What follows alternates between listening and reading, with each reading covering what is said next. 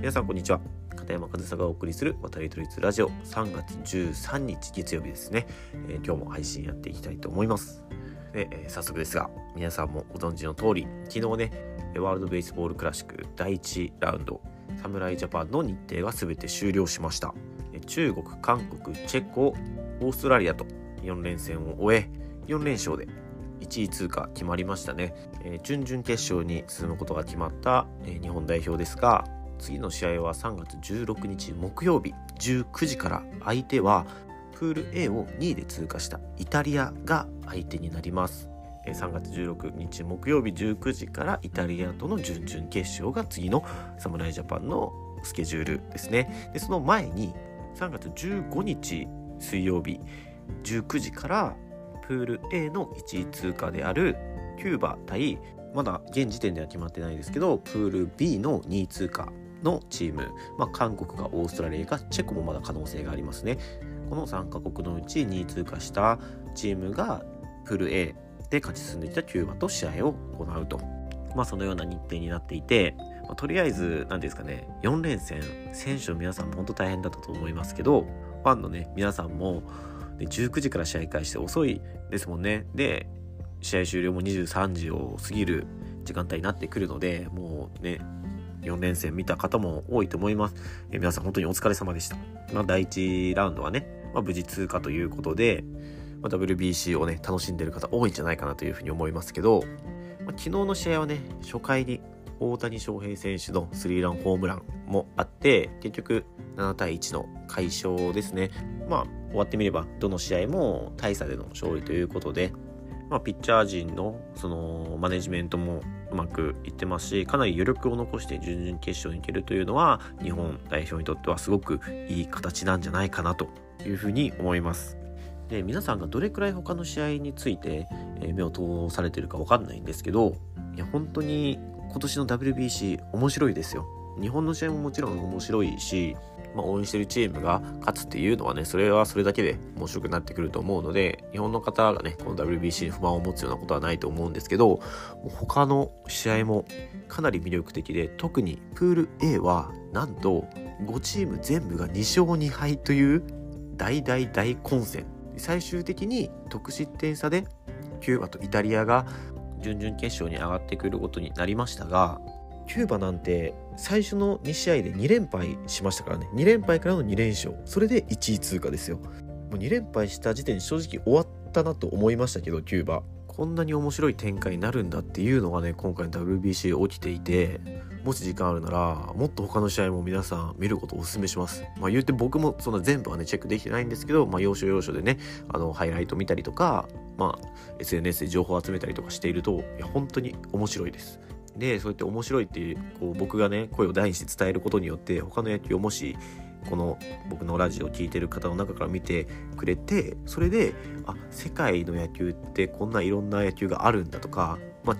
分かりやすい例で言ったらチェコがね今回 WBC 出場して日本と対戦したことによってあチェコに野球があるんだっていう風に認知されたと思うんですよね。それだけでチェコの野球界にとっては大きなプラスでありチェコに野球があることによってヨーロッパの野球ってイタリアオランダだけじゃないんだ。チェコもあるんだ。じゃあ他にもあるかな？みたいなそういうふうにどんどん一つ認知されることによってその芋づる式にというかどんどんその興味がねあの湧く人って増えてくると思うんですよ。でその知ることが何がプラスになるかっていうのは直接大きな変化はないかもしれないですけど、まあ、そう知ることによってつながり交流が生まれたりね。今回そのチェコがね日本の中でも少し人気になってますよね。それによってチェコの野球に携わりたいっていう人が出てきたりちょっと興味があるなっていう企業とかが出てきたりとかね。そういうことって全然ありえると思うんですよね。でそういうことが起きたらこの WBC の存在価値っていうのはめちゃくちゃ大きくなるじゃないですか。だから僕は今声を大にして他の試合も含め今この WBC 今年の WBC めちゃくちゃ面白いですよっていうことを言っているんですよ。で本当に皆さん時間ないと思うし忙しいと思うのでその他の試合を見るまでする必要はないと思います。ただ結果だけ見るとかハイライトだけ見るとかでも十分だと思います。なんか野球は世界でそんなに、ね、人気の高いスポーツじゃないとかいう、ね、声も聞かれますけど、別にそのね全世界でまんべんなく人気である必要は僕はないと思いますしそのねサッカーみたいに本当にワールドカップといったら全世界で盛り上がるようなスポーツっていうのはすごくそれはそれで魅力的だと思うんですけど WBC ね20カ国ですよ本戦出場してるのは。けど十分盛り上がってますし20カ国って十分な規模だと思うんですよね。しかも WBC 出場してるのって20カ国ですけどその前に予選も行われてますからね。だからこれの倍以上多分50カ国くらいが確か WBC 自体には参加出場しているんですよ。でその予選の予選とかも行われているのでもう本当にそう考えたら世界中で行われているんですよね。で僕はそのヨーロッパ野球の方が詳しいのでヨーロッパ野球について言うと今回ヨーロッパから出場しているのはイタリアオランダチェコイギリスですでもこのイタリアオランダはもう本戦出場が最初から決まっていてヨーロッパからの出場枠が2枠残っていてそれが去年そのヨーロッパの最終予選が行われて、まあ、ドイツで行われてたんですけどそこで勝ち上がったのがチェコとイギリスなんですよね。でそこにはドイツだったりフランスだったりスペインだったり、まあ、ヨーロッパ各国が出場していて確か8チームだったかな？8チームで最後の2枠を争っていてその8チームに入るまでも予選があったりとかするのでヨーロッパに野球あるんだみたいな風に思ってる人って今回やっとチェコも認知したと思うんですよね。なんですけどチェコも勝ち上がってきたチームでその下でもっと予選も行われていて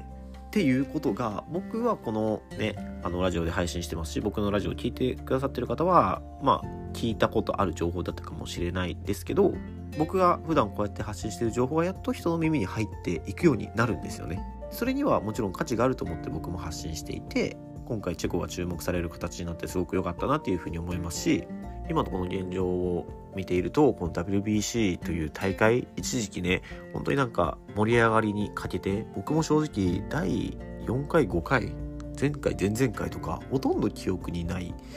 ですよ。印象に残ってないあんまり。1回2回はね第1回第2回はその日本が優勝したやつとかは結構印象残ってるんですけど今回までその3回4回5回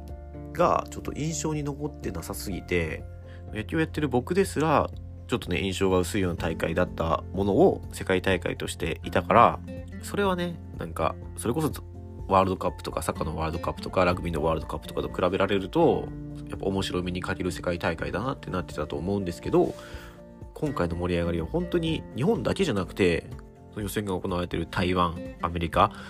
他の会場でもすごく盛り上がってる映像っていうのはいくらでも出てきますしこの WBC のその開催の意義であるその野球の普及っていうのは十分に役に立ってると思います。だからこの世界の野球を知る大きなチャンスをぜひ皆さんにもなんか、うん、生かしてほしいというか体験してほしくて僕は今こうやって他の予選もすごく面白いですよっていうのを声を大にして言ってるんですよ。だからね、ぜひぜひ見ていただきたいですし、ちょっとだけでも興味を持ってもらえると、なんか、すごく視野が広がるんじゃないかなっていうふうにも思います。もう僕の周りでも、その野球に全然興味ないっていう人が、この WBC をきっかけに野球に興味を持ったっていう方もいるくらいだから、この大会の存在意義とか今回の開催意義っていうのはすごく大きなものを感じているので、まあ、次のねもう気は早いかもしれないですけどこの次の WBC にも期待はしたいなっていうふうに思いますし、まあ、そういう世界的に盛り上がる世界大会だという風なね大会にね成長していく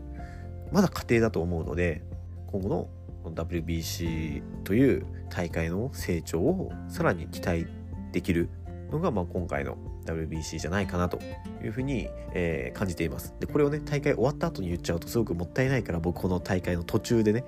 面白いですよと今後も期待できますねっていう話をしているので本当にもしお時間あれば他の大会他のね予選会場の結果を見るだけでもすごく面白いと思いますしその気に入った選手とかいたらその選手がどこでプレーしてるのかなんていうのを見るとなんかこれまでの野球に対する価値観だったりその視野っていうのがもっと広くなったり価値観が変わったりっていうのがねあると思うので今回多分チェコの件で野球の価値観が変わった人も多いと思うんですよね。だからそういうのはすごくこの WBC の存在価値に値すると思うので、まあ、そういうのをもっともっと皆さんに感じてもらえたらいいんじゃないかなということで今日はこういった話をさせていただきました、まあ、これから準々決勝準決勝とさらに緊張感あふれる試合が行われていくと思うので試合数で言ったらあと3試合とかですよね。日本が決勝まで行った場合でも本当にあと少ししかないので皆さんぜひぜひ WBC 楽しんでください。僕も最後まで楽しみたいなというふうに思っています。一緒に日本代表を応援しつつ世界の野球にも少しだけ興味を持っていただけると嬉しいなというふうに思います。はいということで今日も最後までお聴きいただきありがとうございました。片山勝沙でした。